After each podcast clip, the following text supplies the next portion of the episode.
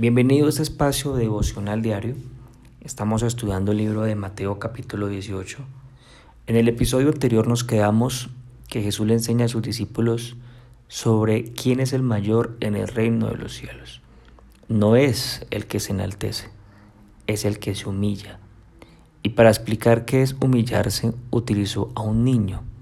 Un niño que cuando fue llamado por Jesús fue prontamente Dejó todo lo que estaba haciendo por ir a estar con Jesús.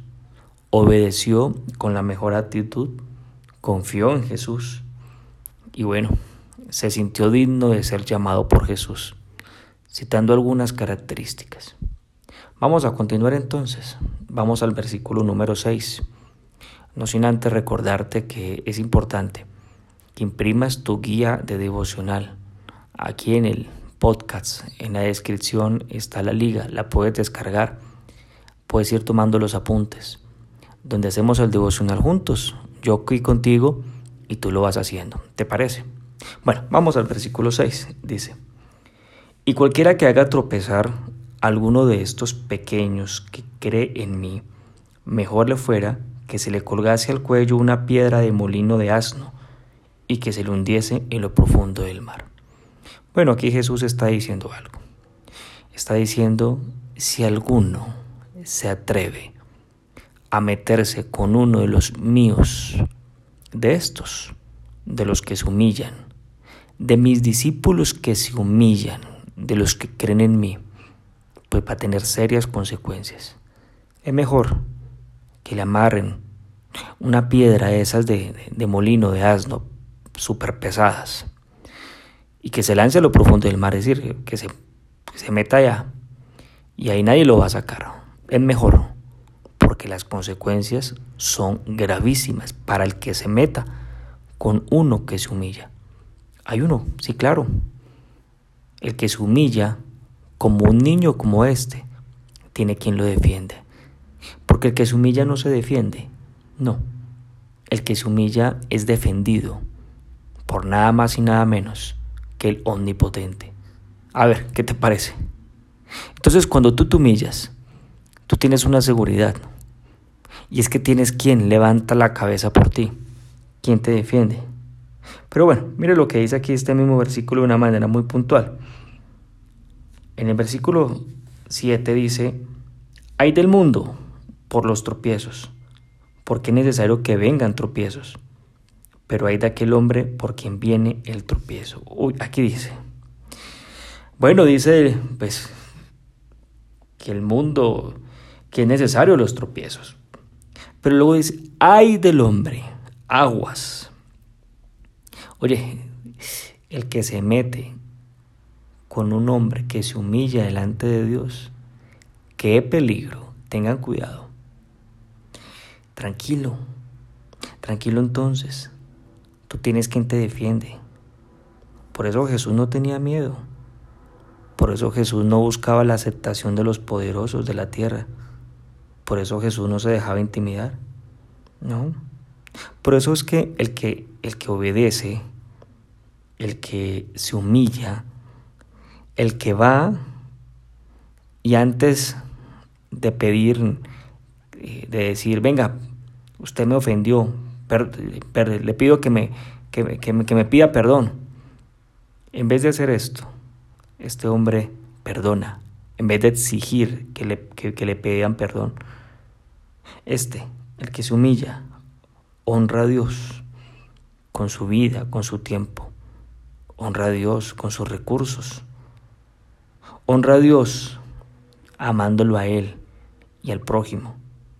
El que hace todo esto conforme a las palabras de Dios, tiene un respaldo, una seguridad, tiene una paz. No tengas temor, no tengas temor que te rechacen, no tengas temor al que dirán. Seguramente sí lo harán. Seguramente al que se humilla lo ven como alguien débil, pero a ti no te debe importar eso. A ti no te debe importar lo que digan ellos. A ti lo que te debe importar es humillarte como este niño. ¿Qué? Mándeme, papá Dios. ¿Qué hay que hacer? Hay que hacer esto. Listo, está bien. Yo lo hago con todo el amor, con toda la actitud, como sea, no importa. En un mundo tan hostil como el que nos encontramos, es necesario que nosotros seamos los que traigamos el reino de los cielos aquí al reino de la tierra. Es importante que nosotros traigamos las costumbres del reino de los cielos aquí a la tierra. Tú no eres igual a todos. ¿Quién te dijo eso? Tú eres diferente. Tú eres como ese niño que acude al llamado de Jesús. Tú eres como aquel niño que tiene un corazón así, así como el de Jesús. Porque Jesús es nuestro mayor ejemplo de quien se humilla. No te pongas a engancharte ni a pelear con los, los que buscan tu tropiezo. Cometes un grave error si lo haces. Se llenará tu corazón de rencor, de amargura. Deja que, que aquel que dice, ay de a quien, por quien viene el tropiezo, ay del hombre, déjalo que él se ocupe. Deja a Dios ser Dios. Otro detalle importante, mira, leamos el versículo 7. Ay del mundo por los tropiezos, porque es necesario que vengan tropiezos. Dice, es necesario que vengan los tropiezos. Pues bueno, a ti y a mí, pues dice que nos convienen los tropiezos. Son necesarios. Vas a tener personas que quieran pues hacerte tropezar, pues espéralos. Pobre de ellos. Pero en lo que concierne a ti, escucha, es necesario. Es necesario. Entonces viene el tropiezo y tiene que verse desde dos puntos de vista. Pobre el que te haga y te busque tropezar. Pero en lo que concierne a ti, a ti no te concierne defenderte del tropiezo. Dice, conviene los tropiezos. Pues a Jesús lo traicionaron. A Jesús lo negaron. A Jesús le entregaron, le ofendieron. Intentaron y dañaron su nombre de manera pública. Lo maltrataron, lo golpearon, le escupieron, en fin. Pero era necesario, porque el talento, la pasión, la esencia, la naturaleza de un verdadero hombre se ha de formar en los tropiezos. Ah, por eso es necesario. Entonces espéralos. No esperes que Dios te meta una burbujita donde no te pase nada, que no te miren. No, pues así no es. Y cuando aparezcan los tropiezos, no grites socorro. No te vengues, no odies. Dile más bien qué tengo que hacer. Como que el niño. Sigue adelante. Si perseveras con la actitud de humillarte, a pesar de los tropiezos de otros, cada día tú te vas a parecer más al verdadero hombre, a Jesucristo. Tú serás mayor en el reino de los cielos, en la eternidad. El tiempo actual no es comparado con la eternidad. El tiempo actual es limitado, mientras que la eternidad no tiene fin. Entonces, ¿Qué vas a hacer con los tropiezos? ¿Pagar un escondedero para que no te pase nada ni a ti ni a los tuyos? No, son necesarios. Pero hay, hay de aquel que se mete contigo, hay de aquel que se mete con el que se humilla permanentemente. No lo pierdas de vista. ¿Me acompañas? Y hacemos una oración. Padre lindo, quiero darte gracias por la bendición que tú le das a nuestros corazones en esta mañana. El que se humilla no es débil, todo lo contrario. El que se humilla saca la musculatura tuya.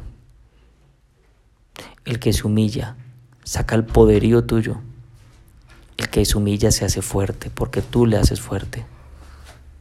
Por eso te damos gracias, Padre.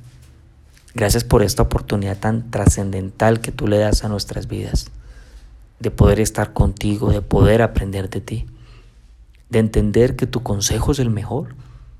Y si tú quieres, yo quiero pedirte que en oración le digas a Dios, yo quiero ser como ese niño, yo quiero ser humilde, yo quiero honrarte, yo quiero acudir a tu llamado, porque haciéndome humilde, tú me enalteces y tú sacas la musculatura tuya, porque por más que yo consiga, adquiera, logre, posee musculatura, es microscópica comparada con la tuya. Yo mejor me meto debajo de las alas del fuerte, del omnipotente, de ti. Gracias por este tiempo, Padre. Te pido tu bendición.